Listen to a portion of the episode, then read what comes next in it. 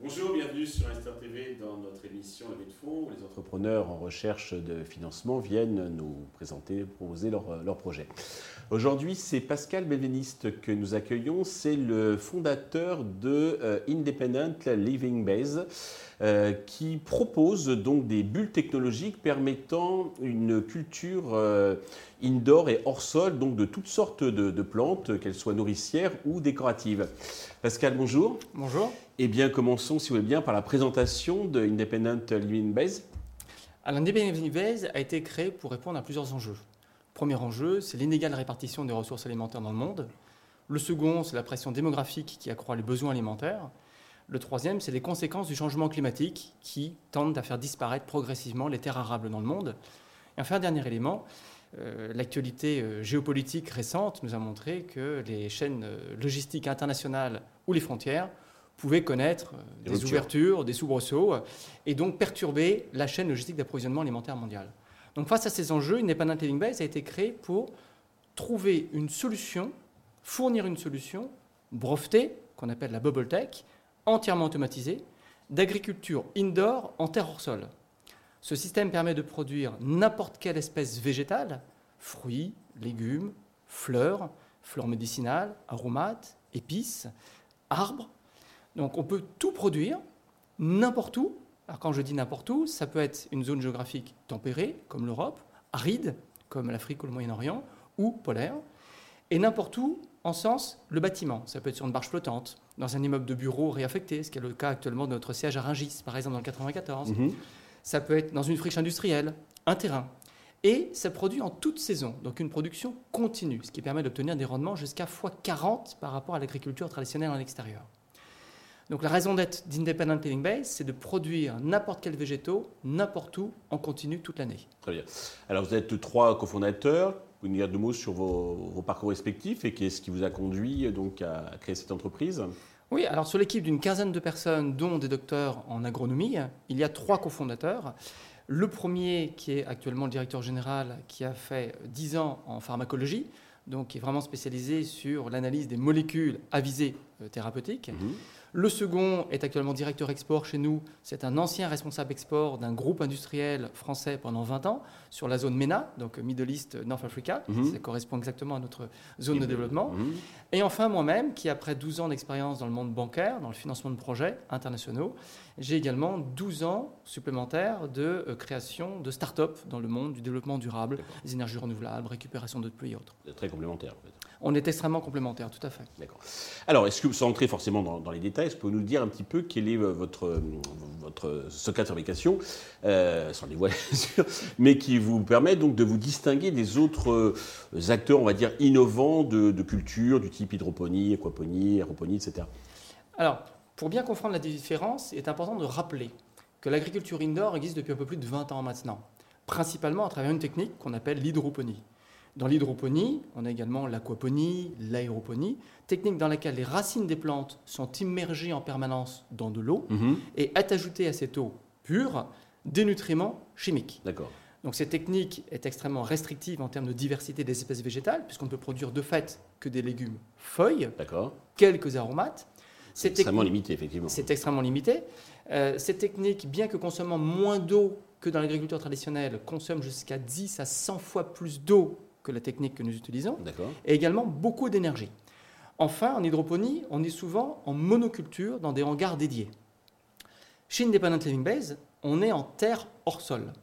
Ça signifie donc qu'on est capable de produire toute espèce de plante versus légumes feuilles pour l'hydroponie, qu'on peut produire avec très très peu d'eau, très peu d'énergie, et que les bubble tech, donc les tunnels de culture dans lesquels nous faisons les, cultures, sont modulables. Ça signifie qu'elles s'adaptent à la fois à la taille des plantes, grande bubble tech pour grandes plantes, euh, petite bubble tech pour des petits immeubles existants, de façon à ce que la différence, très claire, c'est on produit tout, ce qui n'est pas le cas de l'hydroponie, n'importe où, ce qui n'est pas le cas de l'hydroponie, et on peut faire de la polyculture simultanée, ce qui n'est pas le cas de Et l'hydroponie. justement, quel est le principe du procédé? Encore une fois, sans entrer, euh, sûrement c'est breveté, mais euh, juste euh, pour Alors, on a déposé effectivement deux brevets internationaux Mhm. sur les techniques d'assemblage qui permettent de faire le tunnel de culture avec les capteurs euh, CO2, de lumière, les. LED, la ventilation, les pompes à chaleur.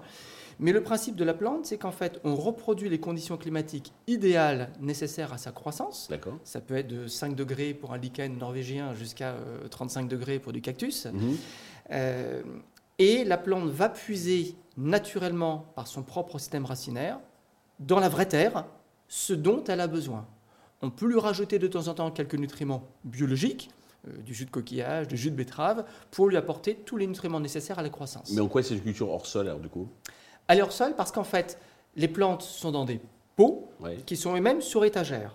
Ce qui signifie que pour un mètre carré au sol, nous, nous pouvons avoir 2, 3, 4, 5, 6, jusqu'à 10 étages superposés verticales, et donc avoir jusqu'à 10 mètres carrés de culture. Vous recréez, optimisez donc un environnement qui pourrait être Un environnement totalement naturel. Mhm.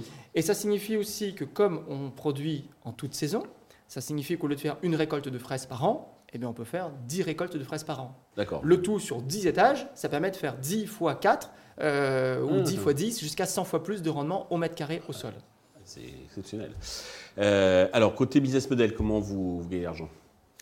Alors, business model, nous, nous sommes concepteurs, fabricants, distributeurs de bubble tech. Donc les bubble tech, on les vend ou on les loue, première chose. Mhm. Et on fait des contrats de maintenance en plus qui permet d'encaisser des honoraires de façon annuelle, obligatoire, donc récurrente. Un revenu donc récurrent en fonction de ce que vous. Donc on a une clientèle B2B, essentiellement privée ou publique. La clientèle se décompose en secteur pharmaceutique, cosmétologique, pour les fleurs à visée thérapeutique, Mhm. le secteur de la restauration collective, pour bien évidemment les fruits et légumes, et enfin le secteur des gouvernements ou des agences d'État pour un rôle de souveraineté alimentaire. Très bien. Euh, au niveau de traction, vous avez déjà des commandes Vous faites du chiffre et vous avez déjà des commandes Alors, on existe depuis trois ans et demi. Mhm. Les trois premières années ont été consacrées à la R&D. Oui. Parce que bien évidemment, avant de vendre un produit, il faut s'assurer qu'il fonctionne bien. Bien sûr, oui. Donc on a réalisé trois démonstrateurs à l'échelle 1, parfaitement fonctionnels, en Ile-de-France. Une fois que ces tests de trois ans ont parfaitement fonctionné, on a déposé deux brevets internationaux pour protéger l'innovation. Et ensuite, simplement en comptant sur les appels entrants, on n'a fait aucune prospection, on a démarré la commercialisation fin 2022, donc il y a quelques mois, ce qui nous a permis d'enregistrer 240 000 euros de chiffre d'affaires en 2022 quand même. On tape sur 1,8 million de commandes en 2023, 4,5 millions de commandes en 2024 et 12 millions d'euros de commandes en 2025. Belle croissance. Et à l'international également. Vous 50%. attaquez directement, oui. Voilà, tout à fait. On tape sur un marché 50% en France, 50% international. D'ailleurs, on a signé déjà un premier contrat avec une agence d'État aux Émirats Arabes Unis. Et ce chiffre d'affaires se décompose lui-même après en 50% vente, 30% location, 20% honoraires Et de maintenance. euh, Très bien, ok.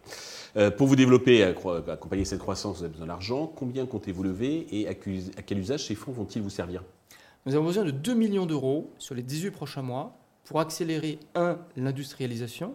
On a déjà un atelier d'assemblage dans nos locaux à Rungis de 3500 m2.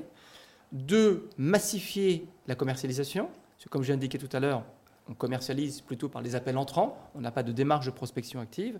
Et troisième élément, poursuivre la R&D, puisqu'il faut garder une longueur d'avance par rapport à ce qui peut se passer dans le monde. 2 millions tout en equity ou un peu de dette, equity, un mélange? Dette, equity, subvention. D'accord, ok.